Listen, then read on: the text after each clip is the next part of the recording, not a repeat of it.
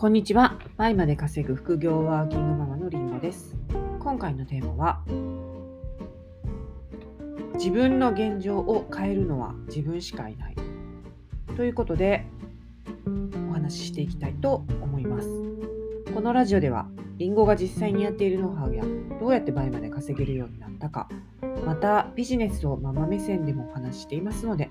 気になった方はフォローしていただけたら嬉しいです。はい、ということで、えーちょっとね、昨日お休みしちゃったんですよね、うん、ラジオ。ちょっとね、子供たちがお腹の調子が悪くて、まあ、お腹をが気持ち悪かったり痛かったりっていうので、ちょっと体調を崩してたいて、それでなんか私まで体調を崩してしまい、あの毎日投稿がちょっとできなかったんですけども、はい、ちょっと今日からまたしていきたいと思います。いやー2人ともね今日も学今日学校も遅刻して行ってでまあちょっとマシになったからまあじゃあ行きってことでね連れて行ってまあ帰りはね元気で帰ってきてたんでまあ良かったのかなと思いますけどなんかね胃腸炎なのかなのかちょっとクラスに何人かなんか原因不明のなんかムカつきとかムカムカとか。はいそんなんでねちょっと休んでる子が何人かいるんですけども。はい。ちょっとね気をつけていきたいと思います。ということで、えー現状のじゃない 自分の現状を変えるのは自分しかいないということなんですけどもあのこれはね今もし何かがうまくいってないとして現状と同じことや同じ思考を続けてたらそのまま変わらないじゃないですか。うんで何か変えなきゃいけないですよね。今うまくいってないとするならね。うん、で今までの思考と行動で今の自分ができてるわけなんで今までの思考と行動ね過去の思考と行動で今現状の自分ができてるわけなんでどっちかもしくは両方を変えないと今の現状は変わらないですよね。なので、えーまあうまくいってたらそれでいいんですけどうまくいってない時って、えー、と何かがねもうあの古くなってたりとか考え方がまたまたっていうのもあれなんですけどマイナス思考に、ね、なりがちな場合って結構あると思うんですよ。なんかねあのそもそも遺伝子的な影響であの欧米人の方より、アジア人ってこうマイナス思考なんですってなりやすいんですってそもそも。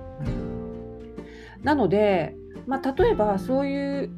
事実を知っていたらあそうなんだなってマイナス思考になっちゃうのは自分が悪いとかじゃなくてそもそも遺伝子的にそうなんだなっていうまあじゃあしょうがないねってじゃああのあえてねあのポジティブに守っていくようにしてみたりとかあの、はい、こういうなんか知識というかね事実が分かってるといろいろやりようもありますよね。うんはい、なので、まああのマイナス思考に行きがちなのは自分だけが悪いっていうわけじゃないと。生物学的なね、はいまあ、何かのせいなんですよ。うん、だからまあまあそれはしょうがないとしてじゃあどうするかっていうことになってきますよね。はい、であとそうですねこれどっちか思考か行動って思考が変わったらまあ行動も変わるのかなと思うんですよね。うんまあ行動だけ変えるのもいいですしなんかうまくいってないからあじゃあこうしてみようああしてみようって試行錯誤をしてるとなんかあの打開できたりすることもありますよね。であのそれとまあは別に思考だけを変えたら自動的にまあ行動が変わってうまくいくっていうこともありますよね。なんかあのーまあ、生きててすごい現状ね自分の今いる現状をこう悲観的に見るのか楽観的に見るのかでも大いに違うと思うんですよ。だって悲観的に見ようと思ったらいくらでも見る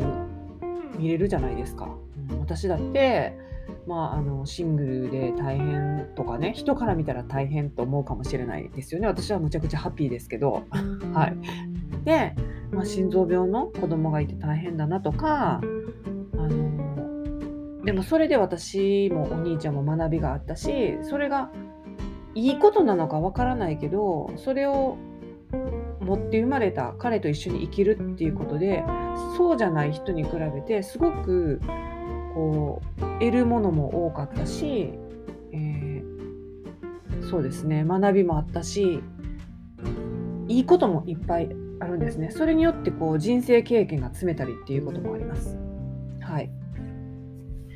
あとはまあなんか、うん、そういうふうに自分の現状をねこう嘆こうと思ったらいくらでも投げ投げる。ああ私はなんて不幸なんだろう。こんなことになってとかね。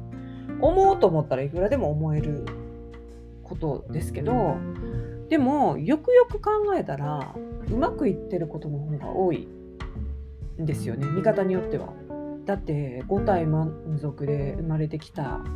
し耳は聞こえますし目は見えますし、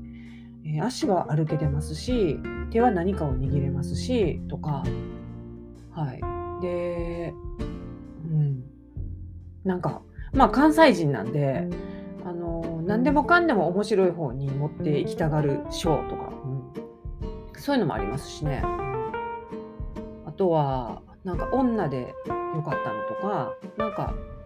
えっ、ー、とそうですね。親がこういう風にしてくれてよかったなとかこれに気づけてよかったなとかこういう時に誰々と出会ってよかったなとかこういう仕事に巡り合えてよかったなとか探せばっていうかね気づけば気づけばいっぱいあるんですよね。う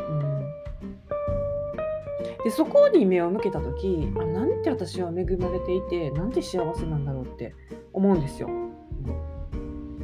だって言っても日本は資本主義なんで頑張ればどうにかなる社会じゃないですか。